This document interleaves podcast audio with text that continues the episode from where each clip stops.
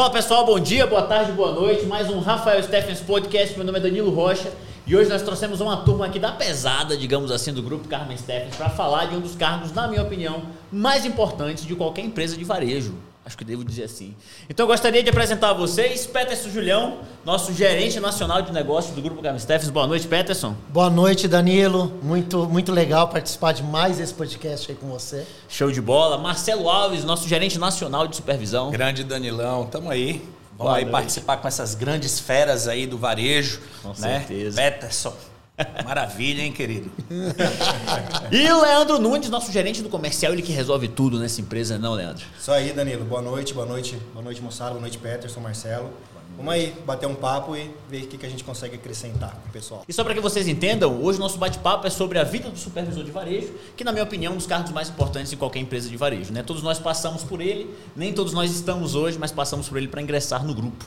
Né? Para início de conversa, como é para você, se você pudesse definir uma palavra só, que o cargo de supervisor diria para você, Pet? Rapaz, uma palavra só que o cargo de supervisão é dedicação total. Né? Você tá ali de corpo e alma. É, e, e é, é, é uma dedicação total num, num ambiente totalmente adverso, porque você encontra situações é, completamente diferentes daquilo que você está acostumado, que você trabalhou na semana anterior. Então, é, é, ali realmente você ter uma flexibilidade muito grande em relação à forma de trabalho, em relação a como você vai, vai, vai gerir estratégia, como você vai planejar um trabalho para aquela semana, para aquela loja específica, né? Então é desafio mesmo e uma dedicação aí corpo e alma na com o propósito de buscar resultado, de trazer resultado, né? Show de bola, show de bola. Marcelão, esse carro que é tão importante hoje você que está aí como gerente nacional de supervisão, a turma do campo é toda tua. O que é que você diria sobre esse cargo? Contribuindo com as palavras do Peterson, para mim a supervisão, Danilo, o cargo de ser supervisor é uma construção, uma construção pessoal, onde ele vai encontrar uma diversidade muito grande em várias questões que ele vai ter que, se, é, que, ele vai ter que entender dentro do que ele faz. Então, assim, hoje o supervisor ele precisa se conhecer para poder atuar. Então você é um transformador de vidas, você é um capacitador de pessoas, você é um treinador, você é um modificador. Além de tudo isso, gerar resultado.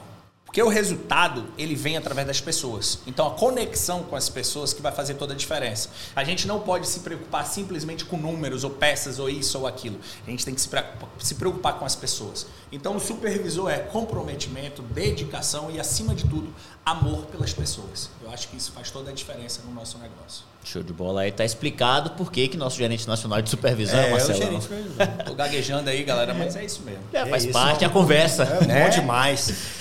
Leandro, e você, meu velho? Hoje você ocupa o cargo de gerente de comercial aqui do Grupo Carmen Steffen, mas quando supervisor, o que é que representava para você? Rapaz, falar em uma palavra, mas eles usaram 200, aí Foi me complicou, aí. pô. Aí eu tava treinando para uma, eles usaram todas. Eles usaram todas. Mas é aquilo que o Marcelo falou muito bem, o Peterson, é, é, é muito aprendizado né, na supervisão. Acho que nós temos esse cargo para passar para as equipes, ensinar a equipe, a gerente, é, conseguir ter uma conversa muito legal com o franqueado também, direcionar, porque tem muita gente que acha que compra uma franquia e simplesmente ela vai se andar sozinha e a gente sabe bem que não é assim.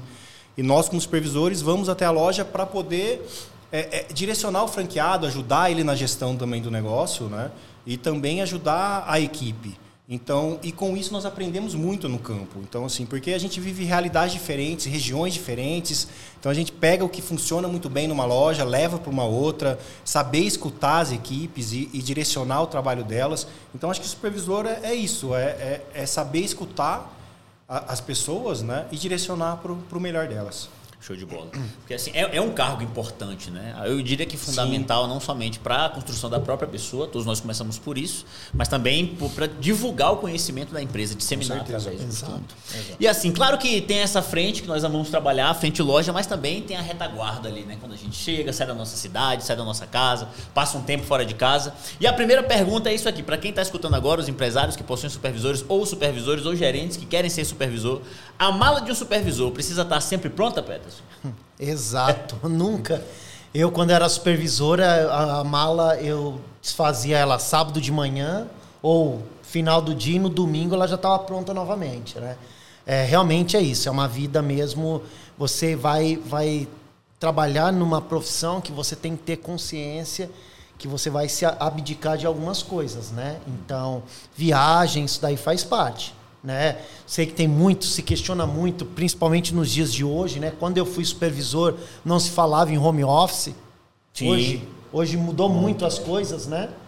Então, e, mas é uma coisa assim, o trabalho de supervisor é um trabalho de campo. Né? Você tem ali, claro que você tem toda uma retaguarda em relação a, a relatórios, estatísticas, mas é ali, é o corpo a corpo, né? Venda é isso. Você tem, tem o parâmetro de venda online, venda é, para um cliente que, que vai optar por esse. Mas a, a venda, principalmente do supervisor de campo e da onde eu vim, é uma venda física, ali, corpo a corpo, atendimento em loja, acompanhamento, desenvolvimento de equipe. Então, a viagem faz parte, né? Você está em campo, faz parte. Sempre pronta a mala, né? Sempre, nunca. Já, já chegava e já deixava ali o que dava para aproveitar, já ficava nela, né? Já lavava a roupa do já, jeito que chegava, já, nem desfaz. Já, não desfaz. Marcelão, você que tem um pouquinho só de tempo né, na estrada, como é para você? Como é essa sua relação com essa ausência de casa, esse tempo fora de casa? Precisa estar sempre pronta a mala? A mala nunca se desfaz. Na verdade, o supervisor ele já tem várias malas, né? Então, Sim. dentro de tudo que ele faz, ele já deixa aquilo ali tudo organizado, porque você realmente não sabe o que vai vir ali na frente. Logicamente, a gente tem todo um roteiro, a gente tem todo um trabalho ali, todo um estudo de direcionamento de campo, mas a gente nunca sabe o que pode ocorrer. Então, mala arrumada, mala pronta, é supervisor na estrada. Logicamente, pós-pandemia, hoje a gente ganhou uma tecnologia muito grande que faz um diferencial enorme. Mas essa conexão, aproveitando até que o Peterson falou, é o que faz a diferença. É a humanização, é o toque, é o contato, é estar dentro de loja, se conectar com o espaço físico, entender como que são as pessoas trabalhando naquele movimento, entender como o teu franqueado está. Então, acho que isso tudo faz muita diferença. E, logicamente, o acompanhamento que nós damos hoje aí no online é enorme e potencializa muito mais isso daí. Mas nossas viagens, elas fazem parte e isso também é uma parte deliciosa, porque você acaba conhecendo diversas culturas, Exato. você acaba conhecendo diversas realidades, você tem aí uma visão macro de todo o país. Então você hoje você tem essa conectividade em entender que um shopping fala o que o shopping outro é, diz, qual é a tendência aqui, qual é a tendência lá, qual é o comportamento da jornada do consumidor. Muitas vezes até na mesma cidade modifica de bairro para bairro, imagina quanto no país. Sim. Com certeza. Ainda com certeza. mais falando num país continental como o nosso, né? né? Tem tantas diferenças regionais. Sim, verdade. sim. E Leandro, para você, a, supervisor, a mala do supervisor tem que estar sempre pronta? Sempre, né? É... Eles foram muito técnicos, né? Esses caras são é, os monstros do tão, varejo. Eles são voando, é, sensacionais, é, Você vê que tá comportadinho, Nossa, né? eu vou, eu vou mudar até um pouco para a história, né, Danilo? Mudar esse porque assim, a mala tem que sempre estar tá pronta, cara. Mas assim, é legal porque, igual como o Marcelo falou, que conhece diversos é, lugares do Brasil. Até tinha um caso que é, eu não conhecia o Rio de Janeiro, né? Conhecia através da supervisão e tudo mais. E aí eu tava com mala pronta para ir pro Rio. E aí, na época, a gerente da, da supervisão me liga falou, ó, tava no caminho. Ó, para em. Nem lembro, tava em Minas, ia pro Rio. Falou, ó, esquece o Rio de Janeiro, você vai ter que ir para Ourinhos. Eu falei, putz, ó. Pô, trocar Rio de Janeiro, praia que eu não conheço, para ir para Ourinhos. Aí era a quarta, quinta vez que eu voltava para Ourinhos para trocar gerente e tudo Nossa. mais. E a outra vez foi em Bauru, eu tava em Bauru no, no, fazendo uma supervisão na loja de lá.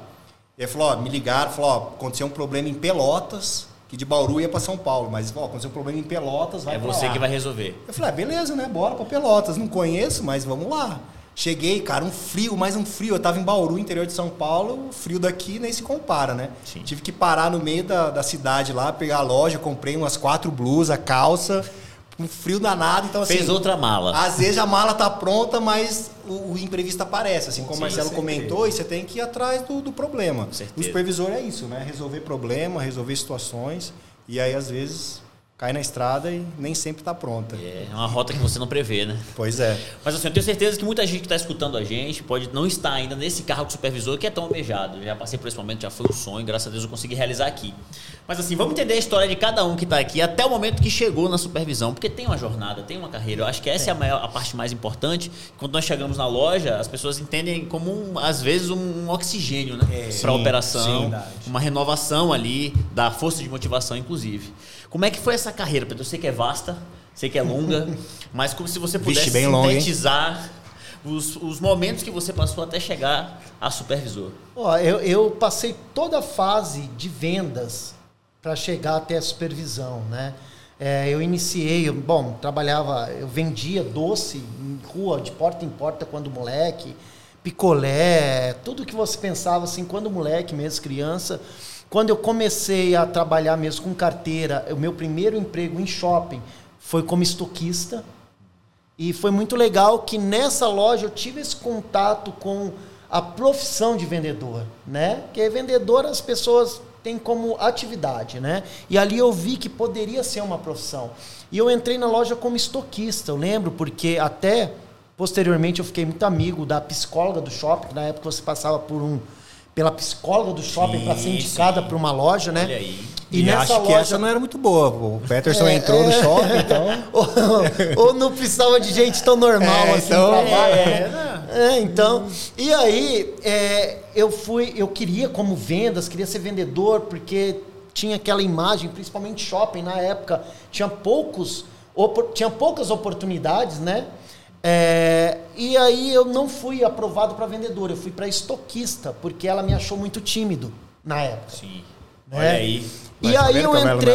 É, é, eu entrei na loja como estoquista. E nessa loja eu tive esse contato, comecei, consegui me desenvolver, foi uma grande escola. E nessa mesma loja eu me tornei, fui promovido a vendedor, depois a subgerente, depois a gerente. Ou seja, eu cheguei a gerenciar pessoas que eram vendedores enquanto eu era estoquista.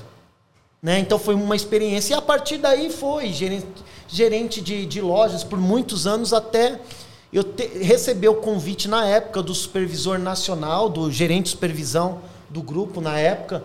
Ele tinha trabalhado comigo numa outra empresa e ele conhecia o meu trabalho e ele me convidou né, para vir para o grupo como supervisor regional. E aí eu, eu trilhei aí supervisão regional, aí. gerente regional de supervisão, gerente nacional de supervisão. E estou aqui até hoje, há 15 anos no grupo. E, e, assim, vendo muitas pessoas boas entrando, se desenvolvendo, crescendo cada vez. E estou aqui com três pessoas que fazem parte disso, né? Então Olha, isso é legal. muito legal. Bacana. Olha aí, tá vendo? Já dá uma renovada só de escutar isso, né? Tá então aí, para você que não conhece a jornada. a primeira vez que é o Peterson ligou para mim, eu estava em Tucuruí. E aí, do nada, o Peterson liga. Peterson. Peterson me ligando. Rapaz que bronca é essa? Aí a barriga já ficou fria. E Peterson pega ali, Marcelão, tudo bem? Nunca tinha me ligado na vida. Primeira vez, eu tinha uns oito meses. Ele quando ele era gerente, gerente nacional, nacional de supervisão. Nacional. Ok. E você era supervisor, e né? aí, Isso. Supervisor lá no norte. Ele e aí, eu queria saber só como está a sua regional. Eu fiz, pois é, daquela velha embromada de, 30, de três minutinhos só para abrir o laptop, né? Acostumada ser um pouco organizado com os sistemas, né? Sim. né? Aí eu conversei com ele, fiz beabá ali rapidinho. Quando tava ali uns 10 minutos, não, não, não, não, não. Tá ótimo, continue assim, nós voltamos a nos falar. Nossa, quando eu desliguei aquele Até telefone em Tucuruí, meu amigo, que frio lá não é, meu amigo. Você tá lá no norte. Meu amigo, eu tava pingando. Isso. Esse nome nervoso, porque o gerente nacional tava me ligando. Hoje o efeito é meu, né? É, é, é, hoje você que causa esse efeito nas pessoas. Muito legal, mas isso é muito gostoso de, de, de causar nas pessoas de presenciar esse medo. Né, essa, essa conexão. Pensei que esse né? medo era legal causar. Não, não, essa conexão que, que nós acabamos criando com todo o time, sim, né? Sim, da verdade. preocupação, de entender e de ter ali a, a, a certeza do trabalho que está ocorrendo, né? Isso daí é muito legal. Com certeza, com certeza. E eu tenho a honra de estar hoje aqui, primeiramente, com a pessoa que me entrevistou, que é o Peterson, que é bem diferente da psicóloga que ele falou aqui, né? Ah, agora. Sim. e a pessoa que me treinou, que foi o Marcelo, né, Marcelo?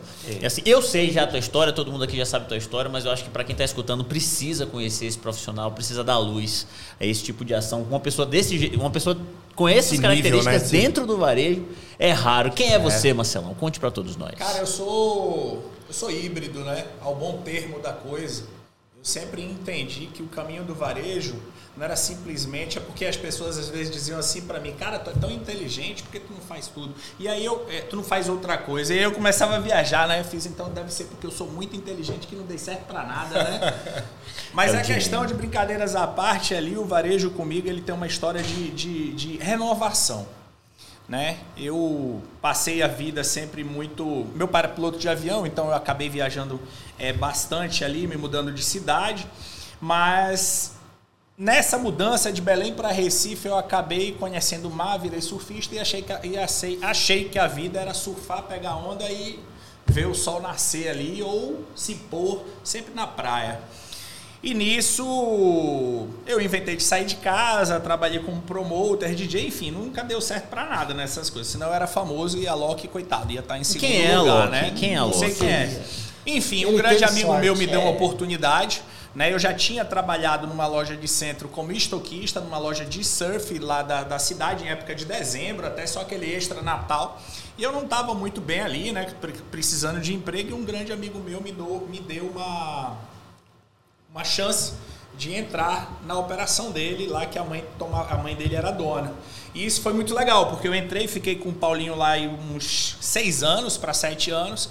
E aí, sendo que sempre ainda com aquela cabeça, sabe essa cabeça do vendedor que é, que é meia doida e é cheio de razão, e tu tá errado e eu tô certo, e o gerente que tá pegando no meu pé e tal. E eu era assim, neguinho olhava assim para mim, Marcelo, a gente tá precisando que você faça isso aqui, rapaz, eu tenho treino de jiu-jitsu agora. Não vou. Vai dar não. E aí, tererê, beleza. Saí da Mr. Kit, fui trabalhar em outra empresa. E aí começou a história. Era o seguinte, quem pagar mais eu vou, velho. Eu não tinha onda. Ah, não sei quem estourou, pá, vamos pra lá. E aí, festa isso e aquilo e aquilo outro. Rapaz, eu cheguei num, num, num tempo assim que eu me apaixonei por uma menina e acabei indo para Salvador. Tu conhecia Salvador? Não. A menina só era um mês, mas eu fui para Salvador. Chegando em Salvador, eu achei que minha vida ia ser fácil. De fácil não teve nada. Porque eu não consegui emprego, porque o shopping ainda era um único. a gente não tinha Salvador Shopping, só tinha o Iguatemi. E ali era peça cantada para as grandes operações de trabalho. Então eu fui vender sanduíche no shopping. Então eu fazia aqueles sanduíchezinhos ali e tal, e ia vender no shopping. Com o tempo, eu consegui, dentro da minha academia, duas pessoas que iam entregar os sanduíches e eu trabalhava numa lan house. Eu só ia fazer a cobrança. Já escalou Aí, negócio, já escalou. Já. Sendo que a última vez que eu tinha passado por uma loja até chegar em Salvador tinha sido uma marca totalmente fashion. Então eu gostava de usar umas tranças, entendeu? Jogava uma calça mais transada. Era um cara diferenciado. E aí uma gerente de loja olhou pra minha cara e falou assim, cara Tu não é vendedor de sanduíche. Tu tem alguma coisa. Começou a história ali em Salvador. É vendedor de ervas. E, eu comecei a trabalhar em algumas lojas, etc e tal, mas ainda com a mesma história. Meu pai veio, veio a falecer e quando eu voltei a Recife para encontrar com a situação, eu encontrei com meus irmãos. E aí eu pensei, rapaz, o que, que realmente eu estou fazendo da vida, né? Porque uma coisa eu tenho certeza, o tempo passa. Outra coisa, essa saúde já não vai ser mais a mesma. E dentro daquilo que a gente faz, você só tem dois caminhos. Ou você é bom ou você é ruim. Então, quando eu voltei para Salvador, eu decidi, vou mudar agora. Entrei numa outra empresa, comecei a alinhar todos os fatos, comecei a trabalhar, a sequência foi passando, virei gerente num tempo. E foi engraçado, porque quando eu virei gerente, o supervisor ele não queria me promover para a gerência. Que ele falou, rapaz, esse maluco aí, não, isso é doido. Aí a gerente fez, rapaz. É doido, mas é bom. Ele é doido. Eu sou doida. Tu é doido. É tá todo mundo em casa. Doido. É doido e traz resultado. Eu vou lhe entregar um cara que você vai conhecer o que é tecnologia. Era uma coisa que andava comigo na época, né? Virei gerente dessa empresa, comecei a trabalhar, me desenvolver, viajar, viajar, até um belo dia que eu recebi um telefonema. E o que me chamava a atenção para ser supervisor, porque você já viu supervisor de grandes redes assim, que não. A concorrência aí. Ah, supervisor não. chega, sempre com blazerzinho, Sim, alinhado. E aí vem com aquela couro. mochilinha, né? É. E, e, aquela malinha pequenininha, ele puxando, ó. É. Aí eu achava aquilo bonito. Rapaz, chegava o dono da marca e vinha os perus junto né? Aquela turma é toda. E ali eu fiz, rapaz, não, isso é legal. Quero. Rapaz, eu fico aqui de 9 da manhã às 22 horas.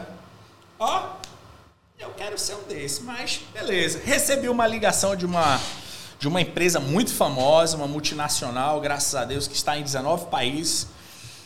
E essa ligação, a pessoa me perguntou, né, se eu conhecia alguma indicação e tal. E eu até brinquei, eu fiz se você encontrar, porque eu era bem, bem, né? Se você encontrar essa pessoa para ser supervisor, você me diz que eu chamo para ser vendedor. Ó, oh, que arrogância. Olha isso. Oh, é, é, nunca esqueci. Não brinca, não. Que aí o cara me deu lá. Bom saber. Porque é desse gerente que eu quero para supervisão. Olha aí. E virou. aí, porque o candidato é você. E aí começou toda é, a situação. Então, quando eu pedi demissão dessa empresa que eu já estava há 12 anos, 11 anos, bem dizer, a única coisa que eu tinha na minha cabeça é que nessa empresa que eu estava aceitando, eu iria poder mudar o maior número de vidas, assim como a minha foi mudada. Porque a minha vida ela foi mudada por uma gerente que se chama Mônica.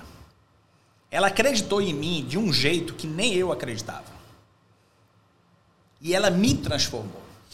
E quando ela me transformou, que passou por. É porque assim, a minha, a minha faculdade foi com ela, e a minha, a, a minha escola foi com ela, e a minha faculdade foi com o meu supervisor, que foi o Márcio.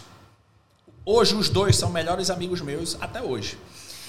E quando eles transformaram a minha vida e eu entendi que aquilo ali aconteceu por causa dos meus líderes, eu entendi que a supervisão ela ia me dar aquilo que eu vim para fazer. Eu tive que passar todas as dores, todas as questões que você possa imaginar de frustrações, disso ou daquilo outro, que nós passamos no, no, no, varejo como vendedores, abrindo e fechando loja, carregando, fazendo e acontecendo, tudo aquilo que não é do minha alçada. É aquilo ali ele tá te fortalecendo, aquilo ali tá te, tá te transformando, né? aquilo tá ali tá abrindo tua visão muito grande. E aí eu arrumei uma, uma coisa para mim que não é nenhum ibope, tá? Mas eu comecei a botar na minha cabeça assim, rapaz, é o seguinte, de 100% do varejo, rapaz, 85% reclama. Mas reclama muito e não faz nada. Ele prefere ir pra praia sem nenhum real, pedindo emprestado, do que ir trabalhar porque ele diz que não vai ter fluxo. Acho que é humilhante. Trabalhar no feriado? Não. Segunda-feira. Sábado à tarde? Sábado o dia todo? Domingo? Cara. Tá doido. Meu irmão, eles só reclamam. 5% é uma fatia de estudantes. Impressionante como esses estudantes eles se formam, trabalham e ainda fazem melhor do que não faz nada. E aí eu vou ter a finalização dos meus 10%. 5% começa a ganhar uma estrutura de vida e uma qualidade fantástica. Começa a ter realmente uma regularidade, porque a gente diz que a gente precisa das três liberdades, né? Liberdade de tempo, liberdade geográfica e liberdade financeira. E eu precisava entender que eu podia fazer aquilo. E aí eu comecei a fazer o que tinha que fazer resolvi vir para o grupo que se chama Karma Stephens e isso tudo transformou minha vida porque quando eu vim para a supervisão aí que eu entendi, eu não sei de nada. Novo começo. Eu comecei a entender que a liderança que foi formada lá atrás pelo meu gerente, que foi construída pelo meu supervisor, agora estava à prova. E que não é simplesmente eu sou um supervisor e vou ali e é a verdade absoluta, não. É uma contribuição tão grande, em larga escala, em tantas ferramentas que você se bota à prova de um jeito que se você não tiver realmente a cabeça forte, se você não tiver a visão definida naquilo que você quer, você não vai fazer. E uma coisa eu sempre tive certeza, você não faz nada sozinho, tudo é feito em colaboração, irmão. Eu tive muita ajuda aqui dentro. Peterson me ajudou muito. Meus gerentes na época me ajudaram, supervisores me ajudaram. As caixas me deram caminho fantástico de conhecimento de sistema, gerentes, CRs, consultores. Eu armei uma turma que se chamou Juntos Somos Um no Norte, que me fortaleceu. Aí sim começou a estrada de supervisão pelos outros, porque o supervisor ele está aqui para servir. Supervisor é escada de gerente, supervisor é escada de consultor, supervisor é um nivelador entre franqueado e franqueadora para entender o que precisa ser feito, porque a gente tem que nos comportar e direcionar junto com os nossos principais clientes. E isso tudo está na atmosfera ali, que é de uma pessoa que se chama supervisor. Como diz o Marcelo, você é louco. Você é doido, né? Quem amigo, nossa senhora. Já conheço a história, mas só de escutar novamente, por essa é uma nova visão. Quem assim. tá ouvindo é, aí, volta visão, e vários favor, insights para anotar aí. parte aí dessa, é dessa, dessa regional norte, por favor. Ah, Ou quem não conhece o Marcelo, anota aí que tem muitos insights aí nessa Cê é história é louco, aí. Aí, ó. Você é louco, filho. Dizendo. ó, pra você que tá escutando, eu acompanho muitas reuniões do Marcelo. Eu falei pra ele antes de começar aqui. Se eu gravasse, eu ganhava dinheiro. Botava Mas é que eu esqueço. Dessa se de não gravar, eu já falei, já esqueci. Já, não se preocupe, já, tá imortal já agora. Passou, agora, é, agora tá gravado. Graças a Deus aí, a ler, né? Eu mesmo vou ouvir depois e vou notar várias coisas aqui. Tá Com certo. certeza. O Marcelo. E é Leandro, seu processo até o momento que você virou supervisor, cara? Rapaz, eu, como o Peterson disse, passei por várias fases ali da, do varejo, né, de venda. Trabalhei numa loja no centro, sou de São José do Rio Preto. Trabalhava numa loja de caça, pesca, e era um faz tudo, né? Então, assim, como o Marcelo disse, ah, é pau para toda obra, às vezes você reclamava, e mas não sabia que estava me preparando para várias situações né, que, que, que a supervisão nos traz. E aí um belo dia eu tô no shopping Rio Preto, até então tinha um shopping só, no Rio Preto Shopping. Passo na frente de uma loja, tinha lá, precisa ser vendedor. Falei, pô, acho que eu vou tentar nessa loja, né? Shoppings, menininha bonitinha no shopping, ar-condicionado. E aí eu entro nessa loja, quem é que é o gerente? Peterson. É foda. Aí é isso. Peterson era o gerente, né? É, isso eu não sabia. E aí, e aí Peterson me contratou. Eu sou o culpado. É, de todos nós aqui, inclusive. Tá vendo? Aí Peterson me contratou para essa loja em São José do Rio Preto. Nós trabalhamos juntos, que três, quatro anos juntos, se não me é, engano. É, acho que sim. E aí o Peterson veio para trabalhar no grupo, né, na Carmen Steffens. E eu acabei ficando no lugar dele como gerente, porque eu desempenhava um bom trabalho lá, até a gente brincava que eu era simpático demais nas vendas. e aí a gente fazia um, um, trabalho legal, e aí até então o dono, era uma loja só, me convidou para ficar no lugar do Peterson como gerente. E aí fiquei como gerente também ali uns três anos, né, trabalhando no gerência dessa loja. E aí novamente o Peterson, que ele já me conhecia, já tinha convivido comigo dentro da loja, sabia do meu trabalho, me convidou para vir para Carmen Steffens. Então o Peterson aí abriu duas portas, eu sempre agradeço ele, sempre agradeci hoje na gravação, agradeço novamente pelas oportunidades que ele me deu, tanto na, lá na loja Rio Preto como na Carmen Steffens, que também, como o Marcelo disse, é um divisor de águas. Assim, eu tinha trabalhado como vendedor, como gerente, e, no, e me achava, pá, fácil gerente, controle e tal, não sei o quê.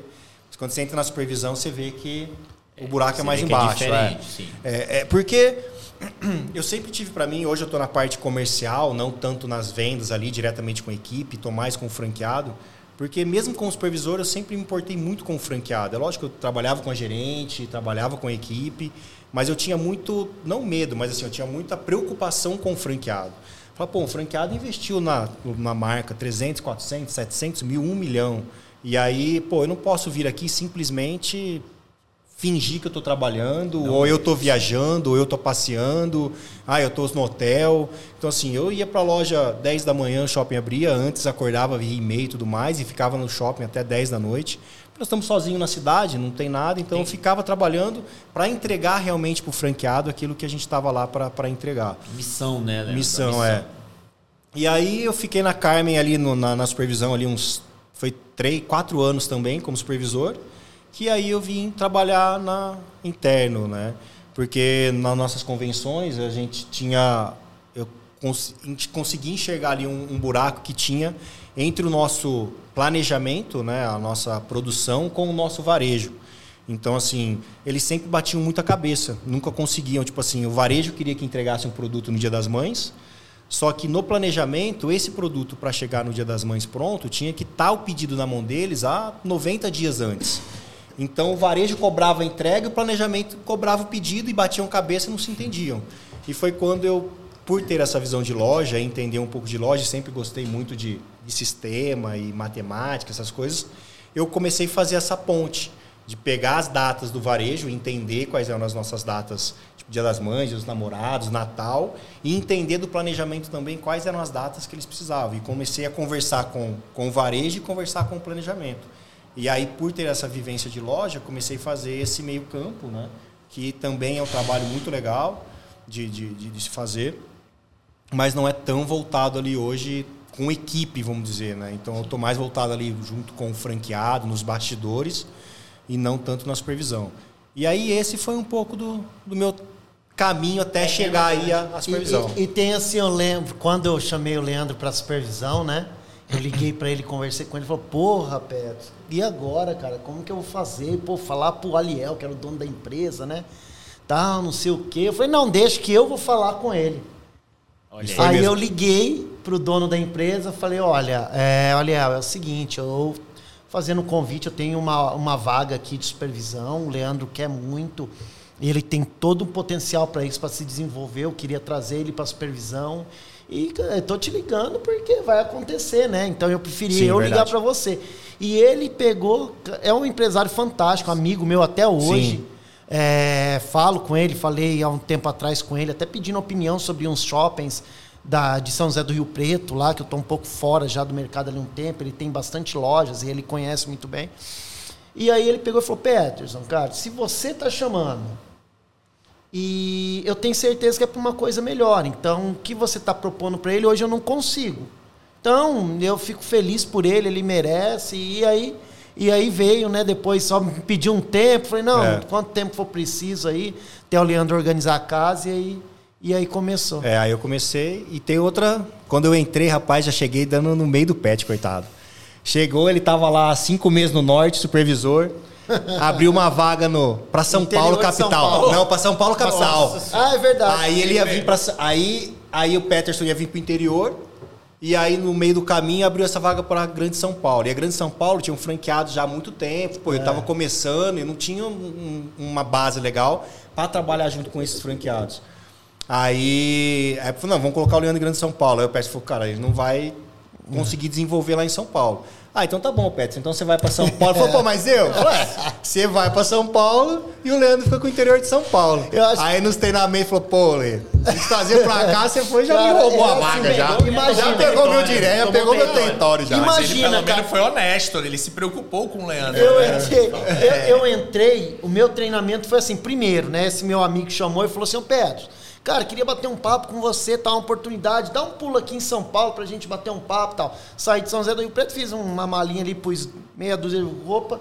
Fui porque falei, bom, eu vou para São Paulo, vejo, tava de boa, fui lá conversar com ele, né?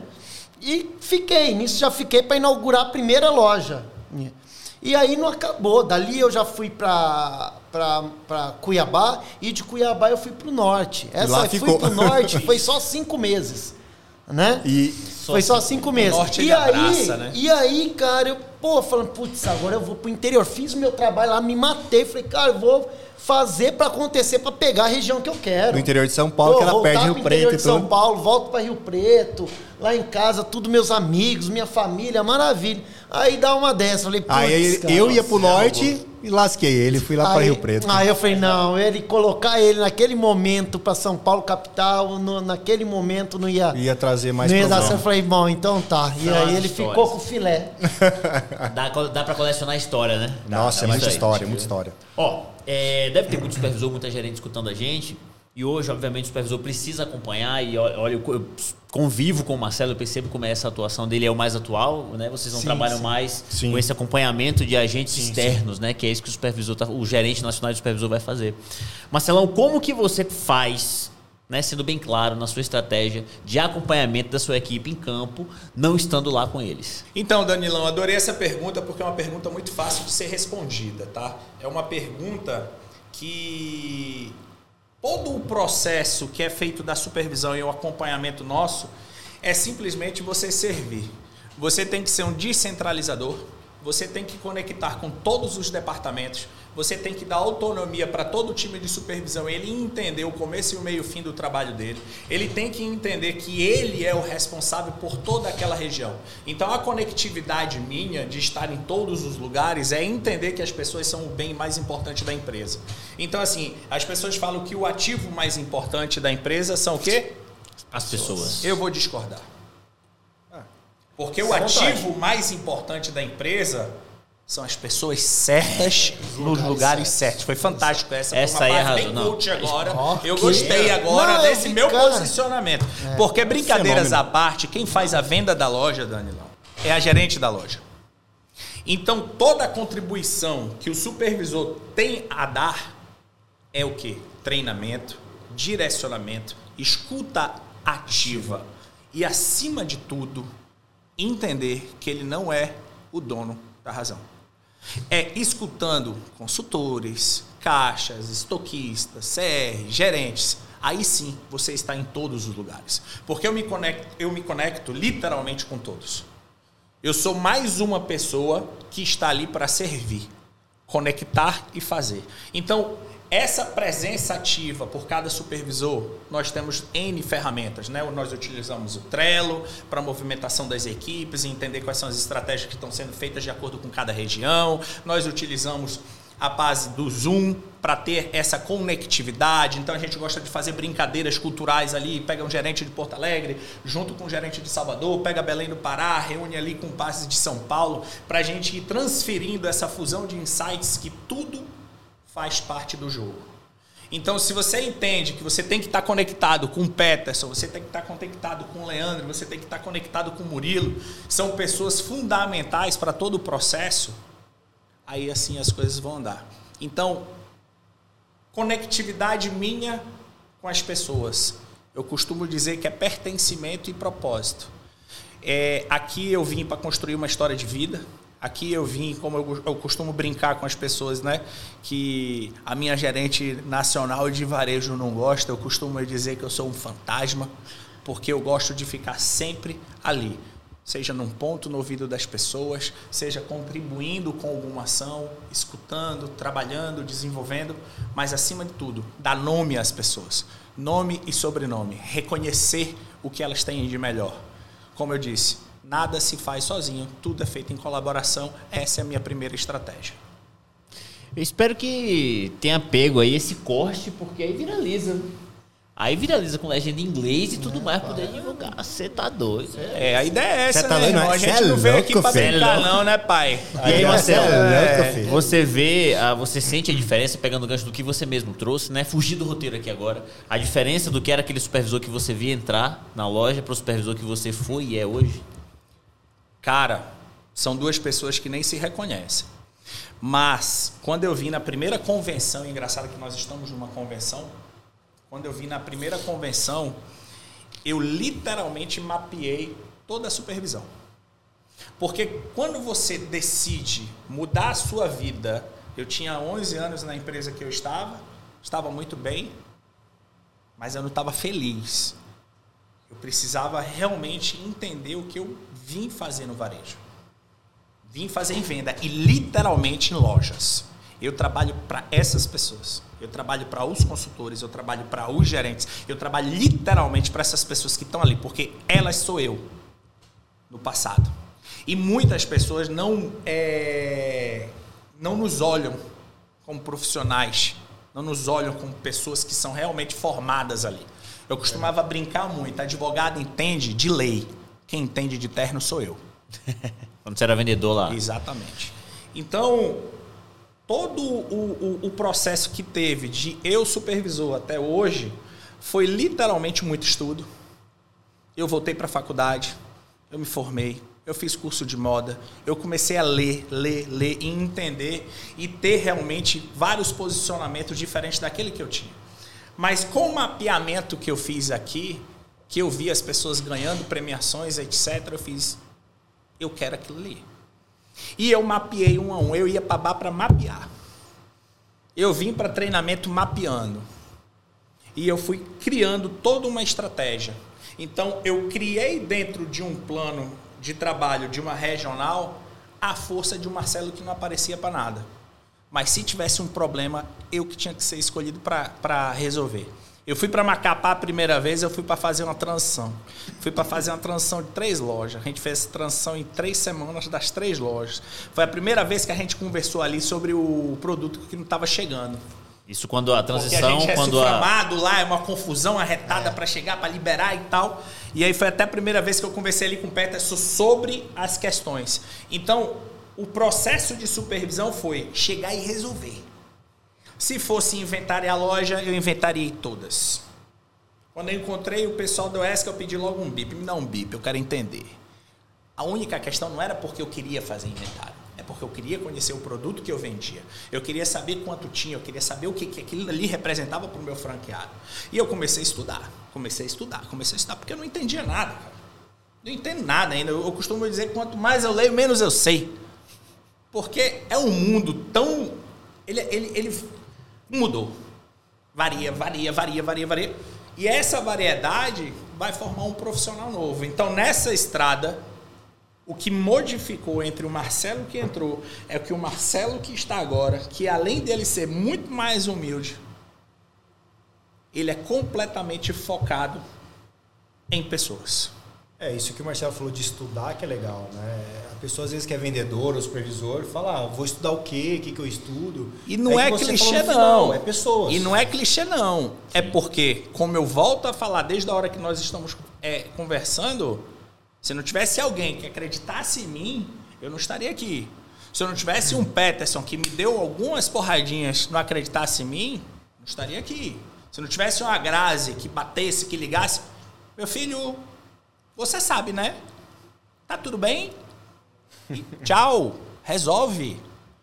Esse trabalho em conjunto vai criando uma atmosfera de um profissional, do nosso CEO falando, te direcionando, ligando, conversando. Ele vai te criando, Cobrando. ele vai te treinando. E se você traz isso para o bem, é porque, cara, é simples. Quando você deixa de falar com aquela pessoa, reclamar sobre aquilo, alguma coisa com uma pessoa, porque você não acredita mais nela. Isso quem fala Exato. muito é o nosso CEO, né? É. Ele fala, tipo, cara, a partir do momento que eu parar de brigar ou gritar com você, é porque é. você já é fora, já você já tá fora do time já. É. Então eu só estou esperando o melhor momento. É então é, é, legal. É. A partir do momento que você está sendo cobrado, é, questionado, você, porque a pessoa ainda acredita no teu trabalho, né? Então, Sim. às vezes as pessoas ficam essa geração aí, né, de mimimi, que não pode, que não pode, ah, não pode gritar, não pode falar. Então, assim, às vezes a pessoa perde uma oportunidade de crescimento porque não consegue ouvir Sim. aquilo que você disse lá atrás, né? Ter uma, uma escutativa. Porque às vezes a pessoa escuta, acha que leva para o coração, acha que aquilo você não gosta dela. Não, pô, você tanto gosta, por isso você está direcionando. É a maior dificuldade da liderança, né? É uma dificuldade que eu tive muito no tempo é que a liderança muitas vezes ela não está nem para instruir, ela está para mostrar que sabe. Isso é uma dificuldade que a gente tem tremenda. Eu não quero saber que você sabe. Eu quero saber se você sabe passar o que você sabe. Verdade. Você vai poder duplicar aquilo ali. Você está entendendo? Perfeito. E de forma natural e que a pessoa entenda que aquilo ali é para o teu bem. Então, nessa dificuldade que o Leandro está falando, que mais a gente encontra. Sim. E, e, e, aprendi a falar muito sobre isso também, citando o nosso CEO, que, enfim, é um cara fora da curva. É, quando eu vim para dentro aqui, interno, fazia algumas coisas interno, né? E, e a gente tinha que disparar e-mail com comunicado, alguma coisa, ou com planilhas, com números, e ia mostrar para ele, né? E aí tem a, a gerente nacional que sempre ia tentar explicar para ele o que, que tinha sido feito. Ah, o que, que é isso daqui? Falou, deixa eu ler. Aí tentava, ele tentava, começava a ler, mostrava. Aí, não, porque isso, isso deixa eu ler. Cara, você tem que fazer um negócio claro. Você não vai estar do lado da pessoa para explicar para ela o que você quis dizer com esse papel. Então, se a pessoa ler não entender, não adiantou nada. Tá errada, então, a comunicação está né? errada. Sim, e aí, isso a comunicação na, também com a supervisão, com gerência, mas pô, se você não soubesse comunicar, explicar, principalmente a distância, você está totalmente É bom o Leandro falar isso porque o ruído de comunicação é uma coisa que está cada dia maior. Né? As pessoas elas começam a fazer cursos, treinamento, a ver palestra, podcasts, etc. E aí começam com as suas nomenclaturas e etc.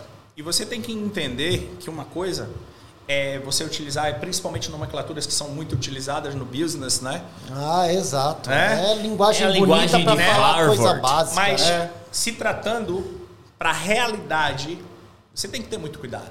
Sim. Porque uma coisa é eu estar tá treinando pessoas em São Paulo. Exato. Outra coisa é eu estar tá, é, é, Ser é, direcionado né? para quem, quem é teu ouvinte. Imagina né? eu começar com todas essas nomenclaturas lá pro lado da Transamazônica. É né? Você tem que ter muito cuidado. Então, Sim, esse verdade. ruído de informação, Sim. ruído de mensagem, porque uma coisa é eu falar, outra coisa é eu entender que você está entendendo é. o que eu estou falando. É, emitir é. a mensagem nem sempre é garantia de, Exato. de e ela será ruído, recebida. É, né? E nesse ruído também, como o Marcelo disse, você tem o WhatsApp. Pô, é excelente, uma ferramenta fantástica. Mas às vezes você responde ok, ou depois eu vejo, a pessoa lê aquilo lá e fala, pô, a pessoa está brava comigo. É. Aí a pessoa é, não responde. não tem entonação, né? a pessoa né? lê do jeito que quer. Então, quando tem que resolver alguma coisa, pô, às vezes é bom ligar. Sim. Explicar, porque as pessoas entendem o que elas querem entender agora. Tipo assim. Exatamente. Assim. Então, esse ruído é complicado, porque às vezes não, não, funciona. Nessas andanças aí, viagens todas, a gente encontra gente de tudo que é jeito, né? Sim. Costumo dizer que a gente tem o comportamento da equipe e o comportamento dos consumidores da região que vai variando de acordo com o lugar que a gente se encontra. Então, assim, nessas histórias aí, claro que eu sou o mais novo aqui, tanto nessa função quanto na empresa também, mas quais situações mais delicadas de loja vocês enfrentaram? Começar pelo Peterson. Bom, é, começa os casos complicados é, é, os três aqui, né? Tô... Primeiramente, né? Foi responsável por todos nós. É, é, a resolução dos problemas. É, é, é, foi a coisa mais assertiva que ele fez. Aí você olha pra gente, quer que eu fiz? Tô entendendo, não tô entendendo. Eu, eu olhando aqui, vendo a história, caraca, o que, que eu fui fazer? Os caras já estão me botando pra falar, velho. Olha, é, eu tô um tempinho fora de campo, né? Teve várias situações, é, vários imprevistos aí. Mas eu vou, vou falar um caso então inusitado que foi, eu acho que uma das primeiras lojas que eu inaugurei numa cidade maravilhosa que o Marcelo vai vai falar já sei até é que é Marabá, eu já sei até né? que é Marabá. É Marabá, é, nossa franqueada Joelma, que foi uma franqueada que eu tive a oportunidade, quando ela entrou na rede, inaugurar a primeira, a primeira loja dela. E ela fica martelando na minha. O meu predileto é o pé. Mas é óbvio, né? Ela, ela sabe o que Quando fala, eu tô né, lá, ela diz que sou eu. Mentira, ela nunca. Ela falou que você é o segundo, né? Mas, Mas... o Marcelo não tá aceitando, né? Mas é, é a verdade é. é essa. Mas assim, e, e aí foi muito engraçado porque eu ia inaugurar essa loja. É, a gerente dela, que seria a gerente na época, foi treinar, eu estava em Belém na época, foi treinar lá comigo, ficou em treinamento, tudo certinho tal. Aí ela voltou para Marabá e eu ia na semana seguinte para inaugurar essa loja. E, e na época tinha um, um, representante que ele já estava muito tempo na região e eu tinha acabado de ir para o norte, eu não conhecia nada do norte, né? Então era um suporte muito grande que tinha. E eu sabia que esse representante ele estava em Marabá naquela semana, semana antes da, do período ali de programação para inauguração. E eu ligando para esse representante, ligando, e ele não atendia, não atendia, o celular sempre desligado, falava, cara, esse cara sumiu, preciso dele, preciso ter feedback, preciso saber como que está o processo, como que está a loja, se eu já posso ir para lá, né, como que está a situação, como está o desenrolar da inauguração da loja tal. E não atendia, não atendia, não atendia. Eu sei que isso eu tentando de segunda-feira, lá para quinta-feira, toca um telefone, desconhecido, atende é ele. E aí eu falei, pô, cara, e aí? Pô, tô te ligando. Eu falei, cara, eu fui assaltado. Falei, você foi? Não, levaram tudo. Eu falei, sério? Não, então, eu tava em Marabá, Tava no hotel. É dos tiros. Aí eu tô no hotel aqui, cara, ouvi uns barulhos, um barulho, ele corre, corre. A hora que eu saí no, no hotel, eu falei assim: abaixa, abaixa. Eu não entendi o que, que era, eu só senti um zumbido na orelha. Meu Deus. Como o, os assaltantes falaram pra ele abaixar e ele não entendeu, não abaixou, o cara, cara deu um tiro. Nossa. Mas Nossa. falou que passou raspando na orelha dele.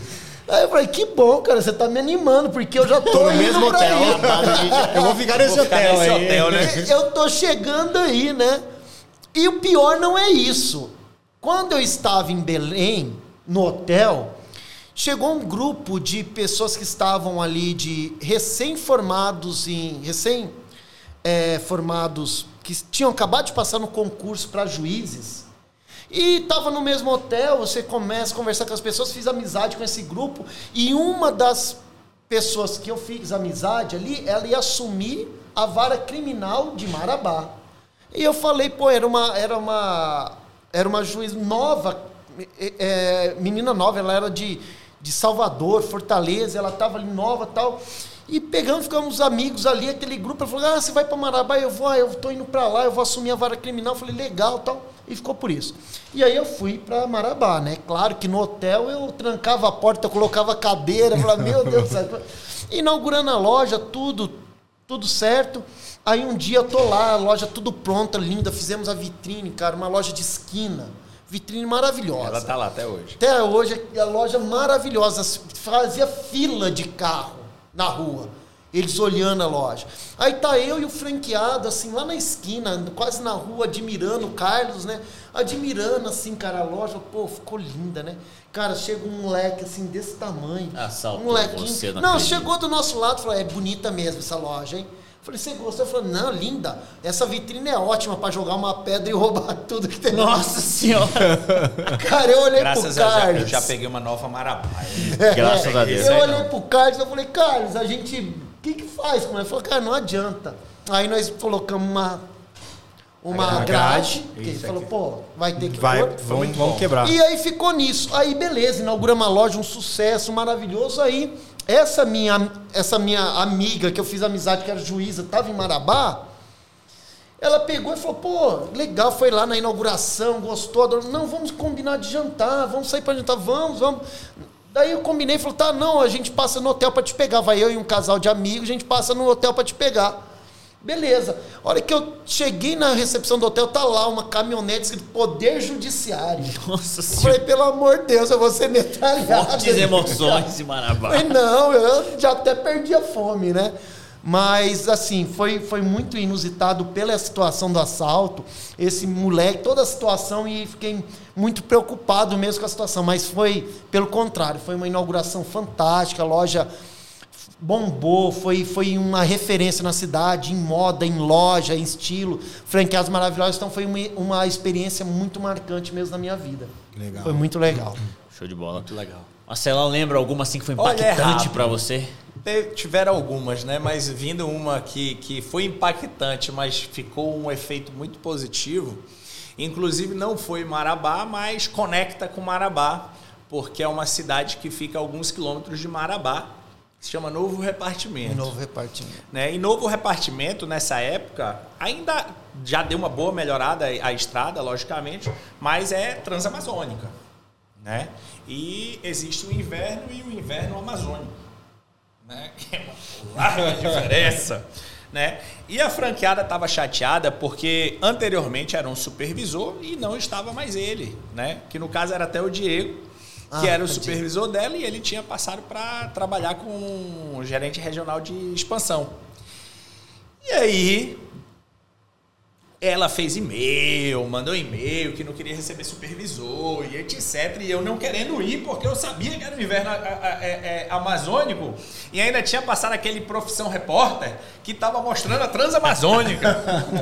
o pessoal atolado até aqui de lama, tratou, uma confusão arretada. Eu falei, misericórdia.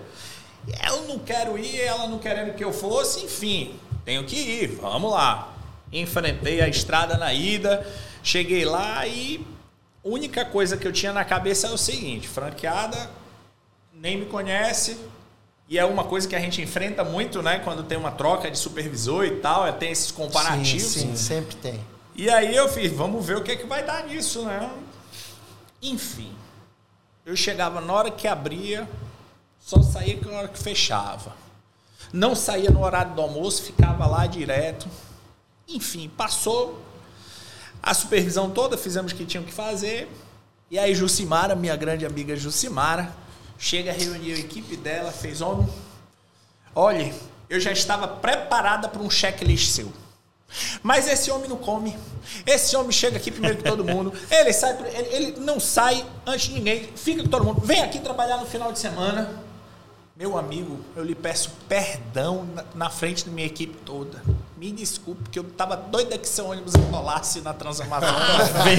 que misericórdia, rapaz. Jogou a praia. Misericórdia. E ela, ela falou com uma alegria, ela e o Júnior, que são grandes amigos meus hoje, falaram com uma alegria e isso modifica muito a nossa história. E no retorno, eu fiz, rapaz, a diferença entre o bom e o excelente é como você vê e como você age diante das situações. Cheguei na, na, na rodoviária nas quatro e meia da manhã. Big, acho que são os 170 quilômetros, eu nem sei se é isso que eu não tenho, não recordo literalmente. Mas, meu irmão, na Transamazônica, são quase 5 horas de relógio. Irmão, eu fiz o seguinte, peguei aquele micro fiz, irmão, tem espaço aqui na frente, posso ir na frente? Pronto. Fui com o cara na frente, Fui trocando ideia, ele começou a me explicar como era de um lado da Transamazônica, do lado indígena, do lado que não era, o que, que tinha, o que, que deixava de ter, onde parava, onde que atolava. Me explicou tudo, que eu fiz a amizade com o cara, o cara, em vez de me deixar na rodoviária, me deixou foi no aeroporto. Aí, aí. É doido, é? Esse é vendedor aí, ó. Esse aí é, esse aí é fera demais. Poxa, esse aí foi o marcante, né, Marcelo? Vai, para, avião. Ai, ai. E Leandro, eu sei que tem, tem um tempo, né? Tem quanto tempo você está fora do campo, Leandro? Para aí uns sete anos. Ah, então foi recente, né? Podemos chamar de recente. Mas ah, somos tá todos aí. novos aqui nessa é, mesa. Oxe. Principalmente eu, né? Ah, que botou todo mundo, mas você é, era o menor aprendiz. Quando você que eu era o menor aprendiz. Vocês podem dar até um foco aqui, né? Vocês olham pelo cabelo que é mais jovem. É verdade. O meu não pode mais Obrigado. olhar, então. O meu não se mexe, então tá tudo certo. É, então tá Leandrão, uma situação icônica que você passou na supervisão. Bom, Danilo, acho que, é, é, como o Peterson falou, o Marcelo, as, tem várias, várias histórias, né, de, de loja. Pô, tem muitas engraçadas que agora a gente ri, né? Mas na hora sim, é um apavoro é, danado. Sim. Inauguração, em transição, transição quando entra um franqueado no lugar de outro, ou então quando assume uma loja própria, né? E, e, cara, teve uma situação que numa inauguração de loja, cheguei na loja para fazer a inauguração. Não, beleza, inaugura semana que vem. Não, ok, mas a equipe tá ok? Não, tá ok. A gerente, a franqueada tinha feito as entrevistas e tudo. Não, beleza, vamos, vamos olhar então, conversar. Enfim, da, de toda a equipe que ela tinha contratado, salvava uma, né? Ah, beleza, né? Só temos uma semana para contratar mais quatro, cinco. E aí vamos correr atrás de contratação. E aí era um shopping novo, na saída da cidade, na rodovia, não tinha nada ainda, era uma cidade que não, não tinha esse shopping lá. Cara, onde eu vou contratar gente aqui, né? Aí tinha um mercado na frente. Falei, cara, a única coisa que tinha lá era um supermercado. Cara, não é possível que eu vou ter que contratar o povo do supermercado para trabalhar na loja, né? Mas enfim, fomos nesse supermercado, até tava um outro supervisor que não estava tá na rede de treinamento comigo. Falei, cara, eu vou andar no supermercado, vamos entrevistar as caixas, vamos ver o que, que vira, porque ninguém da cidade era um shopping novo, já tinha um no centro que era muito conhecido. Então, ninguém queria sair desse shopping conhecido, que tinha as vendas, para apostar, para ir para um outro novo, é. na beira da rodovia, que eles estavam apostando que seria ah, legal esse shopping. Enfim, a gente conseguiu contratar conseguimos convencer umas pessoas do outro shopping, né, para ir para essa loja. Só que aí não para por aí, né? Aí vamos, vamos abrir a loja, tá? Aí cadê o suporte de bolsa? Não tem mais suporte de bolsa, não chegaram o suporte de bolsa. Aí o que a gente vai fazer? Vamos atrás de um suporte de bolsa. Aí pegamos, alugamos um carro na época, fomos até uma cidade vizinha, que era vizinha, era 300 quilômetros, que era de uma loja própria nossa, né? Fomos lá, pegamos todo o suporte de bolsa, levamos para essa, essa loja para poder fazer a inauguração. E, e aí, enfim, a gente teve uma semana para contratar, arrumar a loja, arrumar estoque. Imagina e, a situação. Nossa. E, e, e, assim, tem várias histórias legais. Então, essa foi uma que me marcou, porque, nossa, essa foi. Nossa. Foi tensa. Você contratou pra... a galera do supermercado, né? Contratei no duas final, supermercados, contratei ah, duas. Eu queria contratei saber duas, que ficou contratei isso aí. duas supermercados, uma deu certo, tá, ficou bastante tempo na loja, uma eu não lembro bem, mas foi pouco tempo na loja. Sim. A gerente que a gente conseguiu trazer do outro shopping foi uma gerente tech muito legal, que ficou muito tempo na rede, ficou uns dois, três anos. E aí depois acabou tendo uma outra proposta, enfim. Mas a equipe dessa inicial, eu lembro que ficaram duas e mais a gerente. E outras três que a gente acabou contratando. Enfim, tem essa, esse turnover de, de inauguração falando, e tudo, né? Falando assim, histórias, né? É, eu brincava com a Grazi lá atrás, né? A gente brincava, a gente falava que quando a gente se aposentasse, a gente escrevia um livro. Né? Nossa, dá uma então, O título, não, o título ia ser assim, ó. Aí falou, e o título? Falei, o título vai ser assim, ó. Quando eu acho que eu já vi de tudo, alguém me surpreende. e era, é mais ou menos é o que. Isso. O que vive a supervisão, Sim, né? Cada situação. Não, cada história. E, e trabalhar com gente e, e costumes é, diferentes é, regionais. Tem uma história bem legal, uma vez com o Peterson, em, quando eu estava em treinamento com ele, numa cidade interior de São Paulo, a gente chegou na loja, né? E aí tinha taxa de conversão que as meninas precisavam preencher, é, a taxa de conversão, precisavam preencher alguns relatórios, né? E aí chegamos na loja, o Peterson, ah, mas cadê a... Não, é que acabou, acabou a folha. Aí o Peterson, não, tudo bem, então ok, vamos comprar folha e tal. E aí, como é uma loja TAF, a gente chega, vê caderninho que não lança no sistema, vê um monte de coisa errada, vê caixa, vê tudo. E aí eu fui, né? Tava, acho que era a minha segunda loja de treinamento, se não me engano. Aí eu cheguei, né? Peguei, abri as gavetas assim de um monte de folha. Aí chegava nesse aqui, ô, você não tá me tirando, pé, tá, tá zoando com a tua cara, tem um monte de folha aí, mano. Imagina esses deixa, oh, deixa, eu dar uma, deixa eu dar uma advertência. Ele, não, você é louco. Vamos mandar ela embora então? Ah, deixa, Para! Deixa eu ser mal, deixa eu ser mal. conversar com a mina. Mas não, ela tá zoando. Nossa, não sei o que. Esse é bom e esse é o ruim, né? Ela tá me zoando? Tem um monte de folha aí. Para, para com isso daí, Lê, para, não sei o quê. Como é que a gente vai mandar a menina embora? Vamos ter que ficar aqui depois para contratar. Vamos entender o oh, trabalho dela. De Deus. Você, vamos entender o trabalho dela, vamos entender por que, que ela não falou que tinha folha, tá com medo. Quando chega o supervisor, as meninas ficam com medo na loja, né? Sim. E aí, mas é, enfim, era é. só para tirar um barato com o pet naquele dia. e ele, não, não, para com isso daí, não sei o que e tal, mas foi bem legal. Histórias. Sim. Pois é, então assim, é, a ser supervisão dá para ver que não é uma coisa simples, né? Dá para ver que assim, é um projeto não. de vida, como o Marcelo bem, bem colocou e bem posicionou. Muito se mudou a figura do supervisor desde a minha época, eu entrei em 2011, entrei para pagar um curso, nunca mais saí do varejo. Mas desde a época que eu entrei para agora, eu tenho uma nova visão de supervisão, Sim. né? Não pelas empresas onde eu passei, mas por essa que eu estou hoje, que me deu essa oportunidade de exercer a função e aprender com os demais que estão aqui. Então, pensando nessa pessoa que quer alcançar esse carro, que quer atingir esse objetivo, que é o objetivo de muitas pessoas, para fechar aqui nosso papo, qual dica que você diria, daria agora para um profissional de varejo que muitas vezes, nós falamos aqui de conhecimento hoje, mas o profissional de varejo nem sempre se entende como profissional. Acha que está passando o tempo ali, por isso não estuda sobre, por isso que não perscruta, né, digamos, se aprofunda no conhecimento. Como é que é o que você falou? Perscruta. É, ah, dá um Google aí quem tá ouvindo esse podcast né? aí. Você que tá escutando, dá um Google aí, coloca nos comentários aí pra eu saber o que, que, é também. É, Aprenda a perscrutar agora, arrasta pra cima. Então, é louco. então, que dica, que dica para esse profissional de varejo que está nos escutando, ou até mesmo para o empresário que precisa atuar nessa frente, vocês dariam? Vou, vou inverter a ordem agora, vou começar pelo Leandro. Não, acho que a, a pessoa que quer ser supervisor, supervisora, né, que nós temos hoje muitas na rede também, é, como você disse, eu sou de uma outra época né, da supervisão. Hoje, com o WhatsApp, com o Zoom, ah, nós estamos muito mais né, próximos, né? E pós, pós uma pandemia também, mudou Sim. muito a parte ali do Força varejo, né, Marcelo? Que vocês estão muito mais à frente no campo, Danilo, treinador.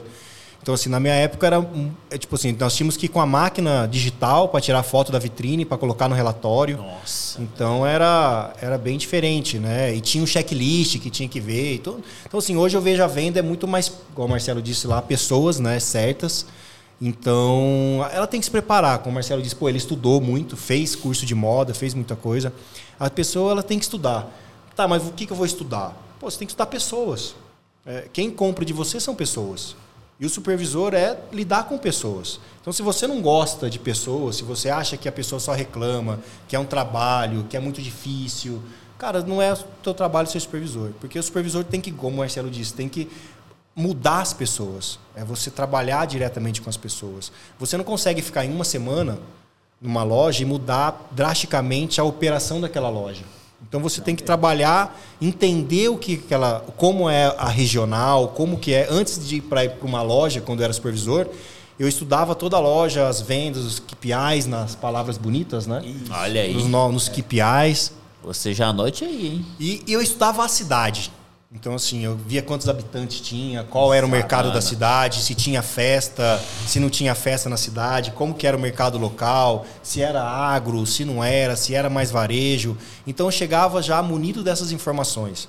Então, assim, você precisa estudar o teu perfil, teu cliente. E se você é supervisor, qual, quem é teu cliente? É o gerente, é o franqueado. Sim. Então você precisa entender a cidade que eles estão, a região que eles estão.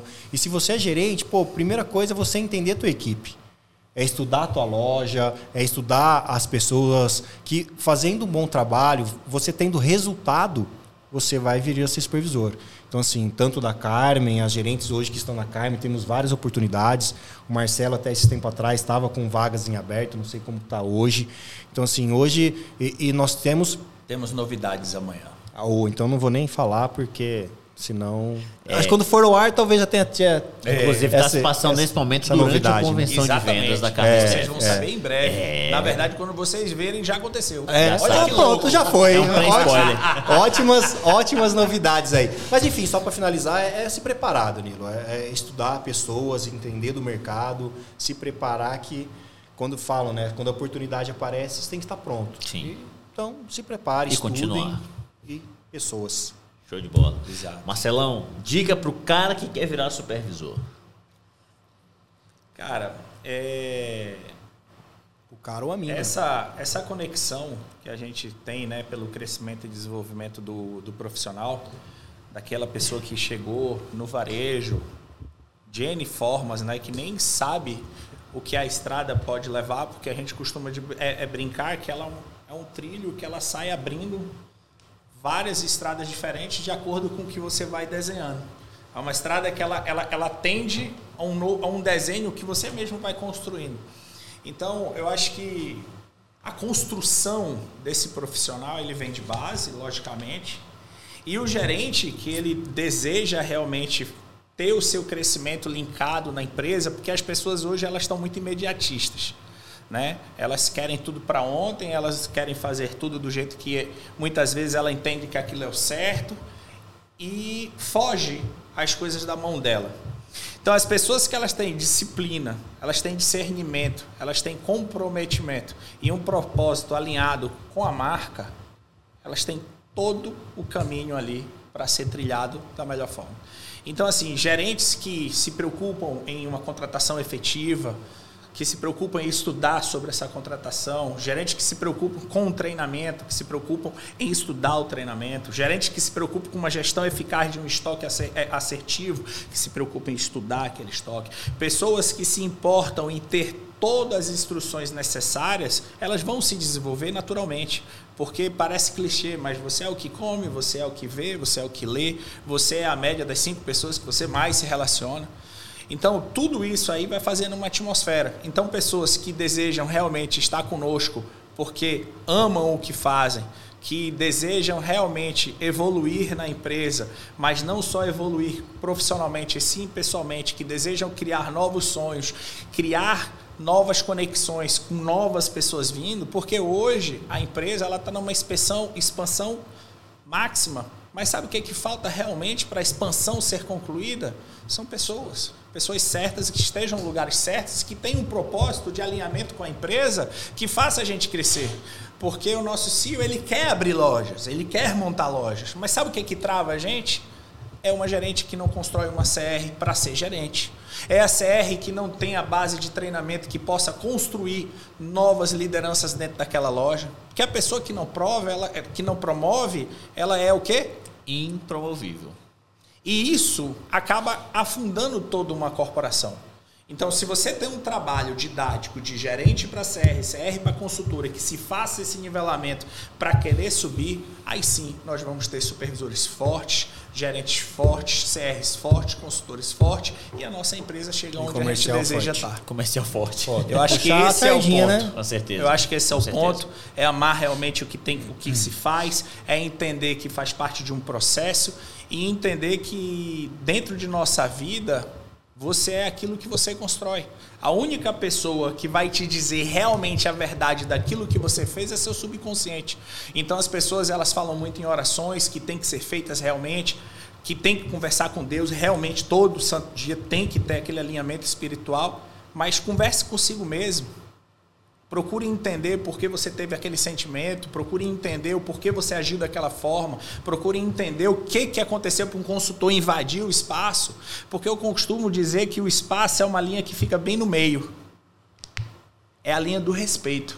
Se você, gerente, deixa eu, como consultor, empurrar essa linha para cá, eu estou perdendo meu espaço e estou dando espaço para o negativo. Mas se eu, gerente, tenho um compromisso com o meu consultor de deixar a linha do respeito sempre de duas mãos, aí sim, nós temos um compromisso e uma evolução.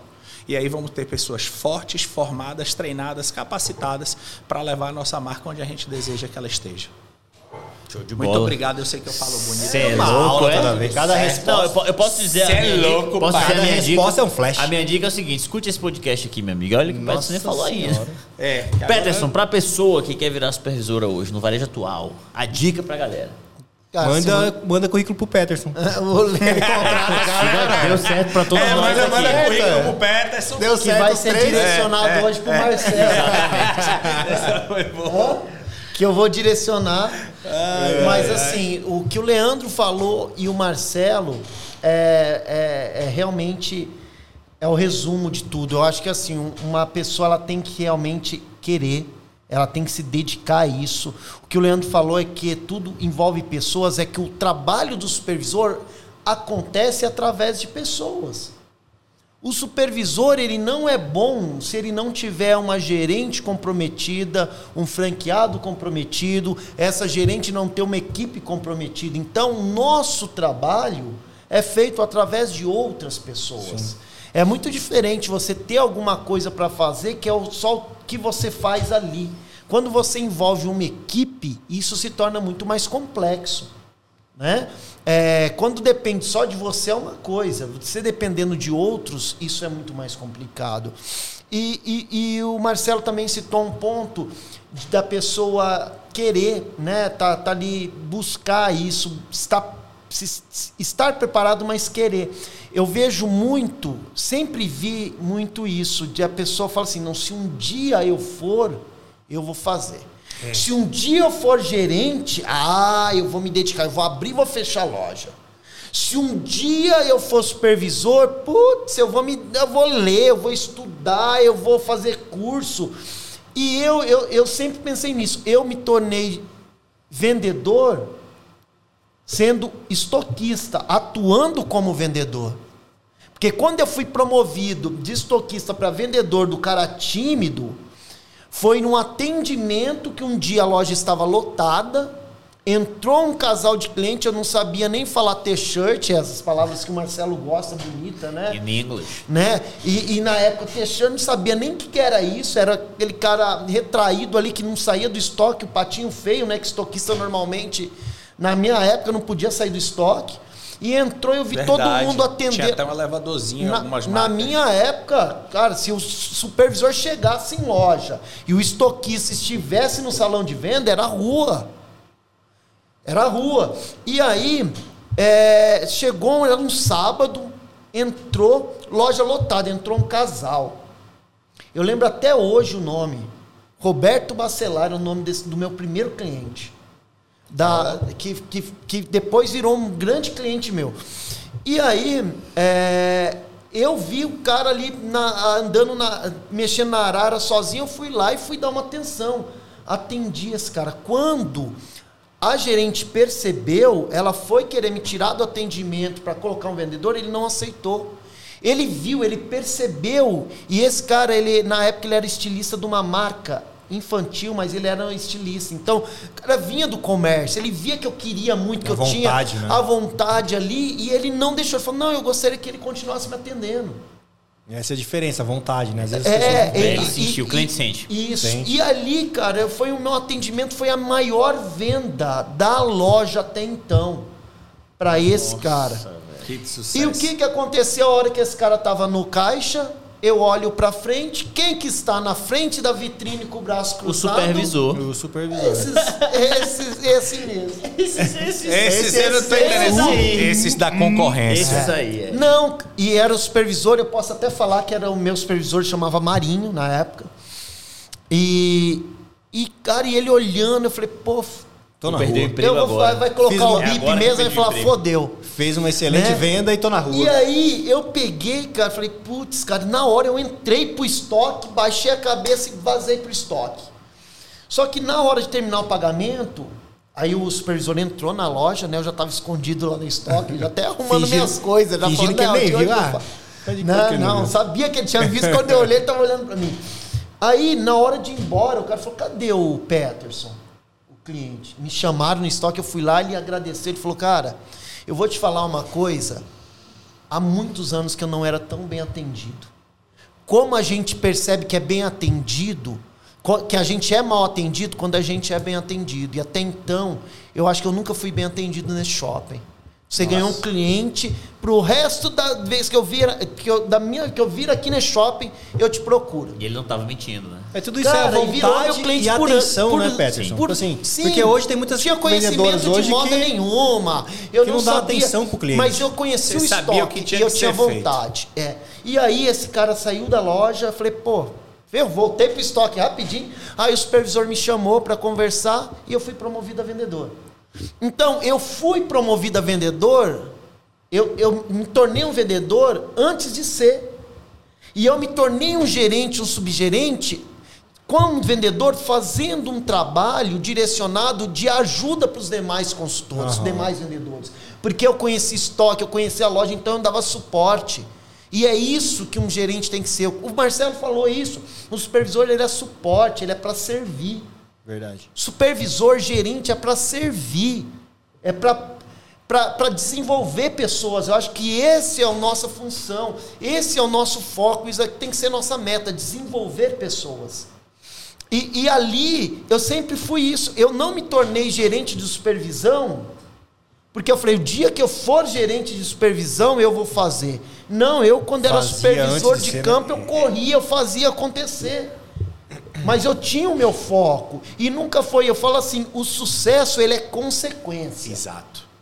Até quando você recebe uma ligação do seu chefe para ser promovido e você nem é. entende que você está sendo promovido. Isso, é verdade, eu lembro disso. É, tu lembra? Eu lembro. Quando eu promovi o Marcelo, ele não entendeu muito bem, não. Foi, não foi? Mas é assim, é você, você tem que realmente fazer.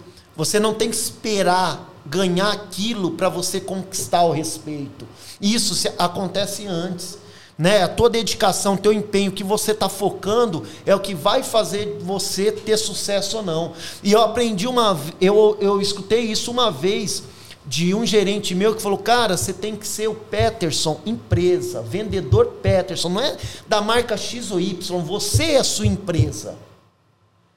Faça o teu melhor, porque se um dia onde você está você não for reconhecido, outra empresa, outra pessoa vai te reconhecer. Exato. Então, eu sempre faço o meu melhor, não é pelo, por, pelo Mário, não é por ninguém, é por mim mesmo. A primeira pessoa que eu tenho que agradar sou eu. Ser forte, né? E você, o teu trabalho acontecer é consequência de você dando o seu melhor, de que o Mário, do que o Marcelo falou, da consciência de você pegar, chegar no final do dia e falar, cara, fiz eu fiz o meu melhor.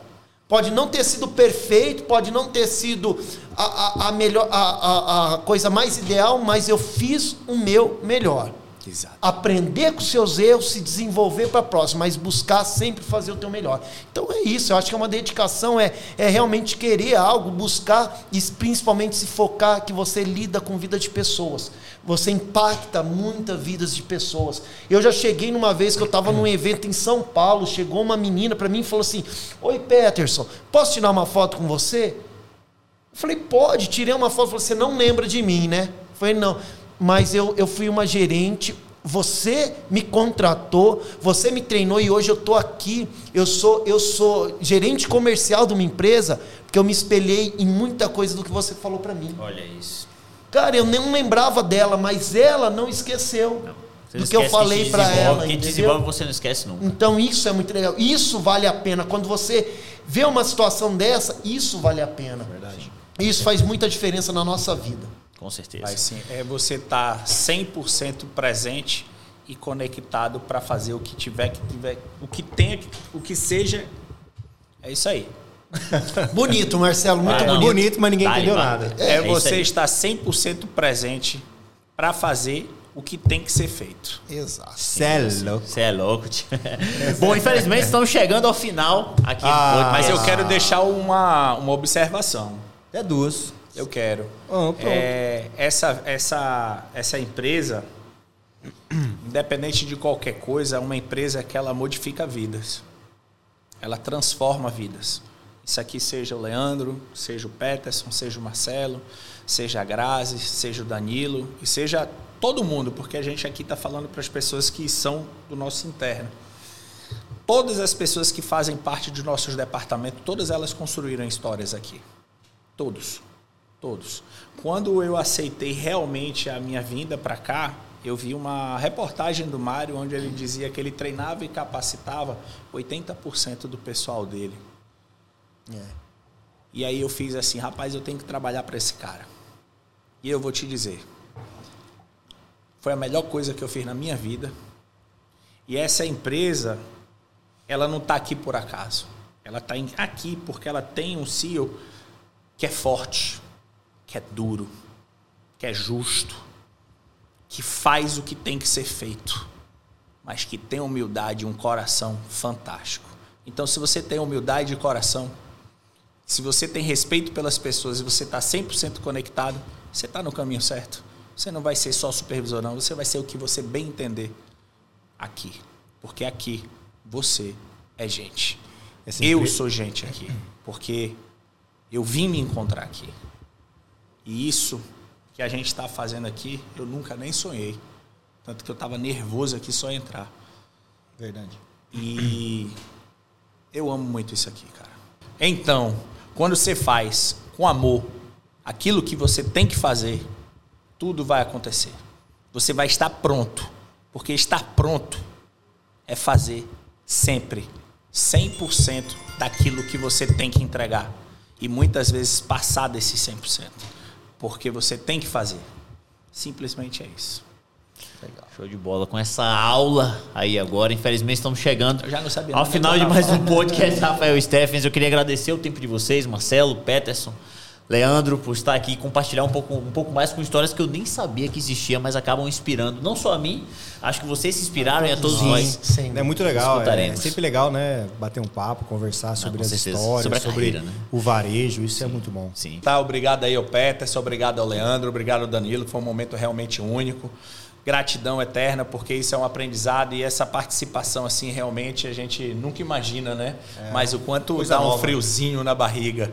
Isso aí. Muito obrigado, gente. Mas fez, fez com maestria, fica aqui meu feedback registrado eternamente. Eu até melhorei a voz agora, Você tá vendo o grave? Peterson, né? Porque o Peterson, quando ele falou alô, alô, alô, Não, mas o Peterson, além de imitar a voz, teve que levantar um pouquinho. Aí, galera, tô aqui, Peterson e tal. Isso, É, Julião. Muito bom Ainda demais. bem que tá acabando, né? Tá, É porque agora que ia começar a realidade, né? Eu acho que vai ter uma deixa segunda daí. parte nossa Danilo. xícara aqui é água. Infelizmente-. Eu acho Mas que é vai isso ter uma segunda parte aí, viu? Infelizmente, estamos ficando dois. por aqui. Queria agradecer ao tempo de todos Ah. vocês mais uma vez. Cara, puxa aí o ar, E a todos nós que assistiram, que ouvimos aí o nosso podcast. Futuramente, não quem pedir? sabe uma não parte pedir? 2. Compartilha, curte, Vou comenta. texto, ah, né, desculpa. eu- Roxo.